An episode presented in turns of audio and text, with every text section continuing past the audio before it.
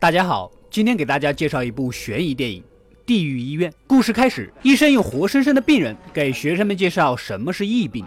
这是一种精神障碍，会短暂性的发狂。漂亮的女主对着在场所有人高喊自己没疯，谁能帮帮自己？可最后还是被医生制服送了回去。几个月之后，一个学生在圣诞节期间来到了著名的精神病院。虽然他来之前曾写信过来，可大管家一脸茫然的没想到这个鬼地方还有访客。进到医院，终于见到了院长。男主告诉他想过来实习，积攒点临床经验。鉴于他牛津大学的学历身份，院长决定留下他。接着就带着男主参观起各种各样。古怪的精神病起来，什么认为自己其实是一匹马的病人呀，跟幻想的对象下棋的病人啊之类的。来到大厅，男主见到了漂亮的女主。不管怎么说，这个男主肯定是冲着她来的，就冲女主这长相，大家没有什么意见吧？夜晚，女主刚刚弹奏了一曲，白天的小护士高兴的有点疯狂，男主趁机过来撩妹，女主不为所动，毕竟自己是一个病人，而他是个医生。男主发现医护人员跟病人们都混在一起，并不是关在房间里，非常惊讶。院长告诉他，这是为了增进医生和。医护人员的关系，引导他们回归社会的方式，说的还挺有道理的，我差一点就相信了。但是在晚餐的餐桌上，男主旁边坐着的这位妖娆的护士，总让我觉得怪怪的，哪里有一点不对？大管家对男主不甚友好，给他倒了一杯酒。女主趁他喝的那一刹那踢了他一脚，走到角落，惊恐地告诉男主赶紧离开这里，越远越好。当然，你又不说原因，男主是肯定不会轻易离开的。此时，男主听到有节奏的敲击声，顺着声音来到了地下室，这里竟然关押着许多人。原来他们才是医院真正的院长和工作人员。男主本来是不相信的，可是护士长收到了他的信，并且知道他的名字，这下男主真的相信了。那些精神病趁机在他们的食物里下了药，然后将他们关在了这里，而他们却在上面佯装院长和医护人员，这样就说得通那个妖娆的护士了，弄得我有一点把持不住。男主赶紧跑来找女主，想要带着她一起离开，正巧碰到贾院长和贾管家来查房。经过这次以后，男主受到了严密的监视，暂时跑不了了。男主想要试图去理解贾院院长的经历，从而感悟他。甄院长告诉男主，病历就藏在办公室的酒柜里面。第二天，贾院长带着男主检查病人，而他将极度暴力的病人安抚下来的心理疗法，让贾院长很是欣慰。女主也告诉男主，之前那些真的医生对他们的治疗方式非常的野蛮和疯狂。男主能体会那种被人虐待的痛苦，并说起了自己小时候在孤儿院受虐的经历。男主潜入院长办公室的酒柜，找到了病历。另一边，两个医生竟然弄断了铁窗逃走了。贾管家带着几个手下追飞过去，医生跑着跑着，发现自己来到了悬崖边。你们在这里工作了多久？哪边有悬崖都不知道吗？这智商还不如那些精神病人代替你们。毫无疑问，医生的尸体被带了回来。男主看到尸体的刀口后，大声指责院长。回到房间翻看病历，原来当年贾院长非常排斥甄院长的那些野蛮的治疗方式，而甄院长用各种各样的方式折磨着他，目的就是找到他最怕的那个点，让他这个杀人魔王崩溃。可所有的折磨都没办法让贾院长屈服。时间回到现在，贾院长叫来男主，准备实验他新发明的电击疗法，而对象就是真正的院长。男主没有办法，只能照做。之后的甄院长像失忆一般，什么都记不得了。所有人都在准备庆祝新年的到来，也就是咱们的元旦节。虽然甄院长的行为不怎么地道，但是护士长对以前的病人们都很友好，所以男主决定当晚下药解救他们。所有人都在大厅欢快的起舞。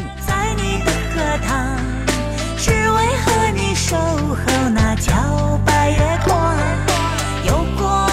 小护士也跑出来想加入，正好碰到了管家。管家色眯眯的瞧着他，突然抱着小护士就啃起来。小护士先是拒绝的，然后又抱着管家啃起来。管家又拒绝了，我的妈！你们到底黑不黑？不黑我关了。最后，管家竟然将小女孩给掐死了。男主悄悄跑到之前关贾院长的牢房，从墙壁缝里找到一张照片，视角回到大厅，大家发现了小女孩的尸体。贾院长随便编了个突发心脏病的理由就搪塞了大家，而男主悄悄地潜入了酒窖，给酒里面下了蒙汗药。这一幕正巧被管家看到了，男主毫不犹豫地掏出迷你防狼单发小手枪，在两米不到的距离里开枪，竟然只打伤了管家的耳朵。好在。最后搏斗中还是打晕了他。外面所有人都在等待新世纪的到来。就在大家准备喝酒庆祝的关键时刻，醒来的管家及时制止了大家。男主也被打晕制服。贾院长准备用电击治疗治疗男主。女主质问男主的目的，因为他随身携带的怀表上面竟然有女主的照片。男主告诉他，当他在那次课堂上遇见女主，便被她迷住了。他下决心要拯救女主，逃离这一切。女主总之是被他感动了啊！其实要是女主不是这长相，故事早在课堂上就结。结束了。正当贾院长准备行刑，男主诱骗院长翻开他口袋的照片，瞬间院长回到了他的噩梦当中。这就是他最脆弱的痛点。虽然院长发神经的离开了，管家肯定还是要杀男主的。女主及时出手，先是被管家制服了，后来变身暴力女主。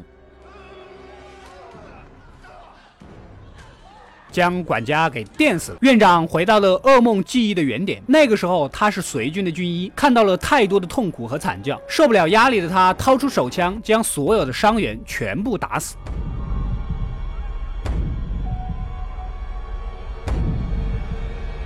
最后一个打死的是一个在战场上失去双手、刚刚成年的少年，最终想要自杀，但是却没有了子弹。几周之后，女主的丈夫想要来接回女主，可是女主已经出院了，被牛津大学的爱德华医生鉴定健康后出院。大胡子非常惊讶，他就是爱德华医生，他也知道那个冒充他的人是谁。原来男主也是他的一个精神病人。他们的见面就是在牛津大学的课堂上。当女主被推出来的时候，男主就是下一个要介绍的精神病案例。